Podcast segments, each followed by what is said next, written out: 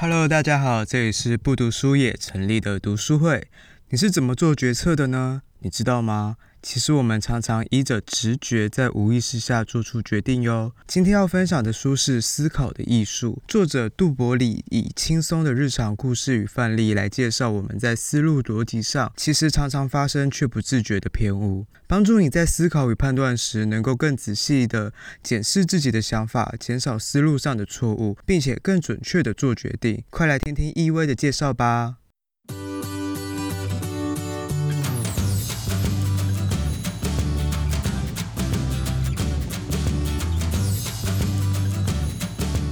好，大家好，我今天要介绍的书是《思考的艺术》，那它里面有收集了五十二个非受迫性的思考错误。那这个作者他是一个瑞士人，他也有另外一本书叫做《行为的艺术》，那他也是收集了很多大家在行为上的偏误。那我今天介绍的是《思考的艺术》，我就收呃，我就提里面几个我觉得还蛮有启发性的出来跟大家分享。那像第一个是幸存者偏差，你们你们知道幸存者偏差吗？它其实是在二战的时候啊，因为那时候飞机将军类的，他们想要了解要怎么样改善飞机的设计，或者是让它比较不会坠毁，然后他们就研究说，哎，飞回来飞机哪边会有很多的孔洞？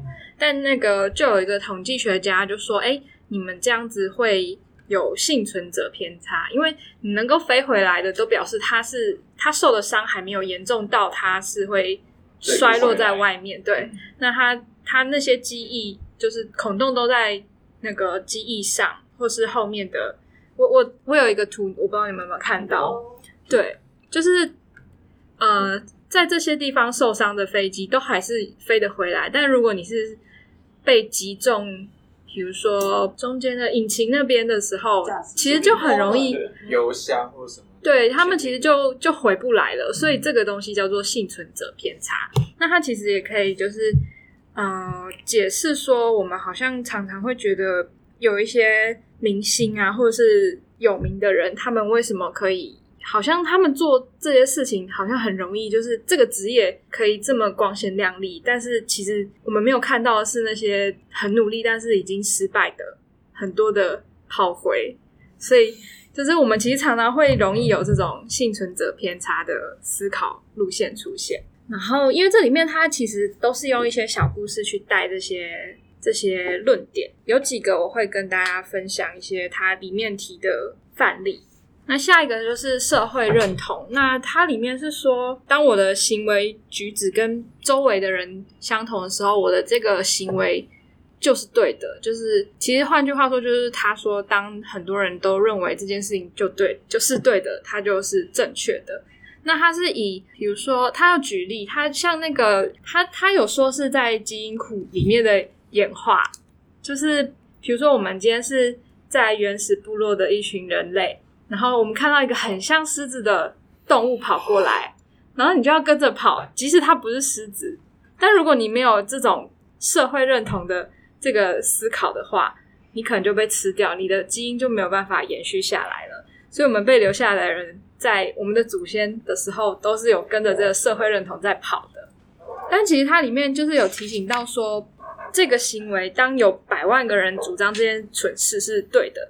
但这件蠢事也不会变成正确，就是它是一个提醒大家的一件事情。就是虽然我们常常都会跟着社会认同一起走，但但我们还是要多方面解释自己的思考有没有偏误。那接下来一个是故事偏误，我觉得这个还蛮有趣的。就是我我先分享两两种叙事方式，像第一个是国王死了，王后也接着死了。然后第二个是国王死了，王后因为哀伤过度也跟着死了。这两个你们会对哪一个比较有印象？B，第二个。对，因为他他是有观点、有故事，把这事实连在一起的。那其实他蛮有趣的，是说他从人类的历史来看，就是我们以从以开科学的方法来思考这个世界以前，其实我们是用故事来理解它。这这就是为什么，呃，比如说神话的历史总是比哲学还要长，因为呃，透过故事去理解一件事情，其实你是更能够有印象的。然后我觉得这也可以解释到说，为什么我们新闻有很多的标题杀人法这样子的现象。我们很容易，比如说今天有一个桥梁断了，然后很多人会是去追踪说，哎，这个这个在在桥梁上的这些人，他们开车是要去哪？然后这个受害者后面的故事。但其实我们比较少去关注到的是。这个桥梁它是不是有，比如说结构上的结构上的问题，或者是就是一些比较事实面的事情，而是比较把注意力放在他的故事上，这是其中一个偏误。他他这一段结语就是说，我们总是被故事吸引，然后容易去比较抽象的事实与千里之外，因为抽象的东西对我们而言去理解是比较吃力的。第十七个，它是激励的过敏倾向。它里面啊，就是有提到一个例子，很多比如说合作的时候会有实报实销这件事，那大家就可能会就会举很多呃，怎么说，就是会想很多方式来说，哎，我今天这吃这餐饭可不可以实报实销？就是上有对策，下有政策的意思。虽然这些激励是对人有反应的，但是其实这些反应是不太符合这些激励背后的意思。比如说像一些理财专员啊。他们可能会推销你他可以抽佣的一些金融商品。它里面最后举的这个例子，我觉得蛮有趣。他是说有一个人他去钓具店，然后他就在逛的时候就看到一个觉得很漂亮的塑胶鱼饵，他就问那个老板说：“这鱼真的会喜欢吗？”然后老板就说：“我又不是要把鱼饵卖给鱼，我是要卖给你。”就蛮蛮可以理解说，就是这后面的。这个这个对，就是我们其实好容易，就是有这样子的想法，对啊。然后下一个也是，我想问他，所以刚才那个激励过敏倾向，就作者是要我们不要像尽信专家的意思吗？也不是说专家，就是你要去，其实他有点是在说你要去思考制度这件事情，因为。像我，我前面举的例那个例子，这样讲清楚嘛？就是那些农夫他们想要找到古遗迹，然后因为政府是鼓励说找到更多的数量，你可以有更多的鼓励嘛。但是这些农夫他们是因为数量就是等于是是成正比的，跟鼓励是成正比的。那就是即使他们找到完整的，这就只是一个，他会把它敲碎。就是这件事情并不是这个鼓励设立的一个目标，但是因为。他的那个指标是数量，所以他们就会做这件事，这样应该比较清楚哈。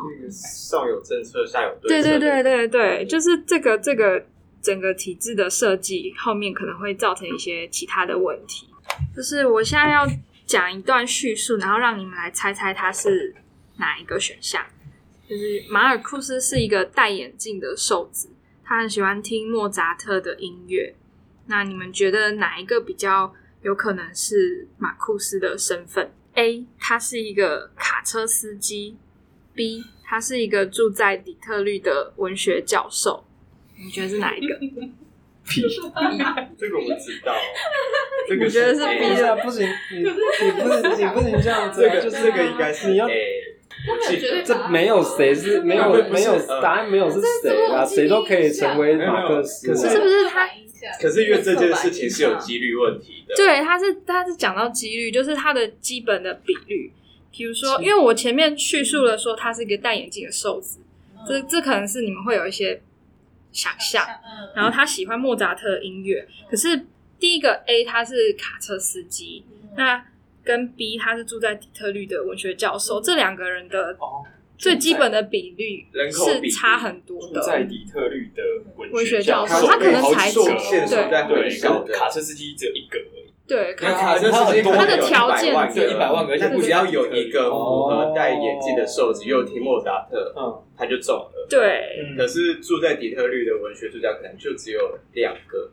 嗯，所以这是有几率问题。对，这个叫做忽视基本比率。哎，可是。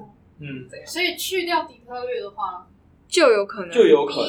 所以它其实这个不是在讨论刻板印象，是在讨论几率。因为这本书在讲的是偏误，它其实跟快思慢想那本书有一点很很像，它里面也是很多小故事。因为像你上面有写到什么，像是锚定定律啊，或者是框架效应，这些其实都是会影响你思考或者是做决策的时候的一些一些想法。嗯，你有要讲锚定或者是？对，我就我记得你上次好像有提到锚定吗？对，锚定跟框架，我觉得都是很有趣。好，那下一个就是锚定，就是这个也是，然后我最近工作上也有认识到这个词，就是人类在做决策的时候，他们会针对我先吸收到的这个资讯，做一个定锚的动作，然后它后面进来的这些资讯，我就会，比如说我会以前面这个作为一个对参考点。我今天去了 A 商店，可能今天它所有的东西都是五千块，然后我今天看到一个盒一盒饼干，它是三千五，我就会觉得三千五便宜。可是如果我今天是进到 B 商店，嗯，我今天看到的东西都是两千块，然后我看到一盒饼干也是三千五，就会觉得它是贵的，就是它是一个定锚的的一个效果，像。呃，我自己的经验是在做那个群众募资，就是会设定很多 reward，因为群众募资上面的点心呃的点子很多都是很新的。反正他就是说，就是人就是对于一些呃比较不理解的事情，比较容会很容易利用这样子的方式来做定锚。这就是为什么群众募资上有很多就是 early bird 这样子的选项，就是大家可以。理解到说哦，这个新的东西它在市场定位，它价格会是在哪里？就是它它它的结语是说，我们对标的物的价值越无法确定的时候，就越有就越越没有能力抵抗锚定这件事。我想分享就是之前我在看快思慢想的时候，他也有讲到锚定，有有两个故事啊。第一个故事是，可能如果你现在在做一个慈善的一个呃募款活动，然后你可以拿着一个箱子，然后上面写着说。呃，你愿意捐？你愿意捐一百块，或者是乐捐多少？这是 A 方案，就是他先跟你说一百块，或是乐捐多少，然后去募，去去向大家募款，或者是另外一个，他是写着你愿意捐一千块，或者是乐捐多少？看你，实际上大家这两个方案，请大家捐款出来的结果，会是一千块那个。他捐到，他收到的钱会比较多，因为你的你能看到一百块，会想说，哦，那我可能就捐个一百块、两百块就好。可是如果你是写一千块，我想说，哦，一千块，那搞不好我可以捐更多。他会把那个标准定在一百块或者一千块，再去做上下浮动。对，这是其中一个。然后另外一种锚定的话，会是说，假如说，呃，有一个王先生，王先生是一个。聪明、自律、自私、狂妄的人，跟李先生是一个狂妄、自律、自私、聪明的人，你们会觉得哪一个人比较好？先讲好的那个，先讲好的。对，因为你先有一个锚定，你会先觉得哦，他是一个聪明的人，然后他又是自律的，他好像好的部分是比较多的。对，那你先讲他负面的这些东西，他就觉得说哦，他就是一个自私然后狂妄的人。他已你已经先把它放在不好的地方了，嗯，然后你再去想，他其实也是个聪明，可是其实他们的人格特征都一样。很像平常说有两个消息，一个好一个坏，你要先听哪一个？所以这这都是就是我们人类在思考问题上会产生的一些偏误。嗯，然后这本书或者是快思慢想都有很多这种。思考上偏误的一些小故事，嗯，我觉得它其实重点应该只是在提醒我们在思考的时候，不要有那么多先入为主的观念，要去更广泛的去思考这件事情，然后去做决策。嗯，欸，那我好奇再提一个，就是假设同样同一件商品，那是 A A 商品，那我一开始定价定一千块，可是我就给他打，我就说今天打折打七折，就给你七百。跟我一开始就定七百，可是我不打折，这个东西算锚定，这也是一个定价策略。对，口罩那个很像，这是定价策略跟这个这个有说是算锚定。我觉得算是，因为它会先，你会先有一个这个商品的价值是一千块，然后我只要用七百块的代价也可以取得它，跟。你直接定价七百，他就会觉得说，哦，我就是七百，价值七百，继续吧。嗯，我刚刚讲的那个早鸟价是这个意思。哦，嗯，那下一个的话是损失规避，就是呃，他在说，我我这边举两个例子，比如说有两个传单，有一个是请定期每年做乳癌检查，及早发现，及早治疗，跟 B 传单，如果你没有每年定期进行乳癌筛检，你将会错失及早发现、及早治疗的宝贵时机。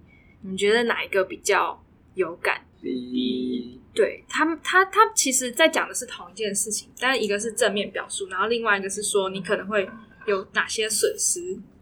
那它它里面就是在说，呃，在同样规模的获利跟损失，可是你个人的感受上，其实你的损失的感觉会是你获利的两倍，就是坏事对我们的影响其实是多过于好事的。呃，这里面就有说到，就在人类的历史中啊，我们的基因传给下一代之前，我们可能会一些因为一些粗心大意的事情就不幸身亡，所以就是延续到现在的这些基因。的这些人就是我们，就是都是因为我们的祖先是小心翼翼的人，他们是害怕损失的，所以我们的这个这个损失规避的这个思考谬误才会留下来。对，嗯、就比如说写文案的时候也可以这样写，就是我我忘记好像是在哪里看到，就是像现在呃游戏的收益很多都是就是游戏里面的那种广告。对对对，然后他可能就是剥夺你的时间，然后那些会花钱的人就会买时间，就是你你得到跟你失去失去的的这个设定会让你有更多的感受。接下来我讲四十三是框架，就是他在说，就是我们对于一件同一件事情，可能会因为陈述方式的不同，会有不同的反应。那他这边也是举两个例子。比如说，今天有六百个人的生命受到某种传染病的威胁，然后今天那个公共卫生的专家提出了两种方式。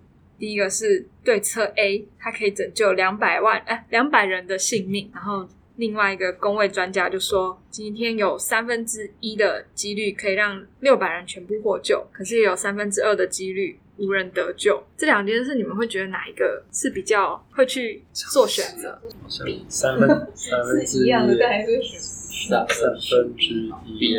哦，你们都选 B 哦，我选 A，我也是选 A 哎，怎么样？就是 A 是今天你可以拯救两百人生命，然后 B 是三分之一的几几率可以让六百个人获救，但是有三分之二的几率无人获救。哦，美化。对，就是无人获救。所以这个应该选什么？应该是选。我觉得我选 A，我也觉得是 A。我选 A，我觉得这是美化。对，他就是在讲同一件事情，但是他用不同的角度、不同的角度去切入，就是美化修辞常见的一种变种。比如说，其实像写新闻稿，很多事情也是这样啊，同一件事情可以用不同的角度去。去表述，然后这件事情可能就变得更漂亮。那它里面有举几个例子，我觉得很有趣。比如说，他说今天被开除的经理，他其实是要重新出发，去开拓更美好的人生。然后，比如说在管理学里面，我们可能会学到，遇到问题都不叫问题。那个叫做机会，对，那这就是失控的正当时。对，然后还有剩下多少？还有裁员是你的机会，是你人生重新转向的机会。对，然后还有说什么？对对，不管你的死因多荒谬或愚蠢，就是你死去的这些将士都是光荣的为国捐躯。对啊，然后还有最后一个，我觉得这蛮强烈的。他说那些发动种族屠杀的凶手。可能会把他们的行为讲成是种族进化，对，其实都是都是切入点的差异，但其实他们在讲都是同一件事情。这个叫做框架嘛，它它它的结语就是说，如果没有框架，其实你根本什么事情都没有办法去陈述。这边我想再补充一个，一样是跟框架的一个小小案例。大家知道器官捐这件事情，好像我记得比例上来说，好像是德国。器官捐赠还是瑞士，他们器官捐赠的比例是最高的，因为他们在那个手术文件的同意书上面，嗯、他的说一个呃大部分的说法是，呃，你愿意器官捐赠吗？对，可是他们的做法是你不愿意器官捐赠吗？如果你不愿意，你才打勾；如果你愿意的话，其实你不用做任何事情。对，那大家看到这件事情，就是愿意或不愿意，大家就会你会你就会被那个愿意或不愿意给限制住。你会想说，哦，器官捐赠好像是一个我需要再考虑，好像我不愿意去做这件事情。对，所以他们的器官捐赠的比例才会那么高。系统默认，对对，他就系统默认，就是说，哦，你如果你没你没有做任何决定的话，你就是器官捐赠者。这也是一个框架的框架的一个效果啦，就是在文字的陈述上方式不一样，它造成的结果是不一样的。嗯，对，我大概讲完了。他有一段小结语，小结语有小结语。对，他说，其实我们的大脑啊。是来帮助我们进行繁衍的，而不是来帮助我们追求真理，所以我们才会有这么多的思考谬误。我觉得讲的蛮有道理的，是帮我们繁衍。对啊，大脑应该是社会使用大脑，就是去逃避某些事情啊。就是这些思考谬误可以帮助我们生存，延续我们的基因。如果我们一直追求真理，可能会迈向死亡。也不是迈向死亡。你说像那个吗？那个星际争霸那种，为什么追求真理？为什么是？为什么大脑是变态？对啊，繁衍不是不是追求真理啊！你看，像我们上一次讨论到哲学，就是它其实是一个很耗脑力的事情。但其实这是一个很不符合经济成本或是我们维生成本的一件事，因为你一直去想啊，你就不会工作。不是工作就会很消耗体，对，就是怎么说？那那我们要大脑干嘛？不是不是生产大脑我们才对啊对啊对啊！如果我们只有要繁衍的话，其实要繁衍的标准很低啊。像现在那不用大脑，那大脑为什么是只要为了繁衍而？它不是 只要，它是说它其实是帮助我们进行繁衍，而不是帮助我们追求真理。不是吧？大脑是为了帮助我们追求真理吧？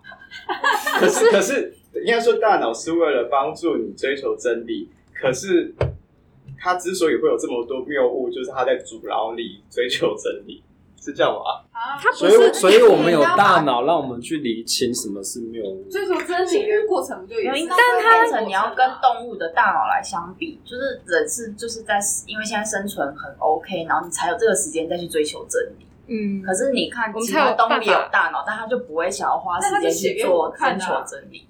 对，写给人类看的，所以我们人类已经进化到可以追求真理。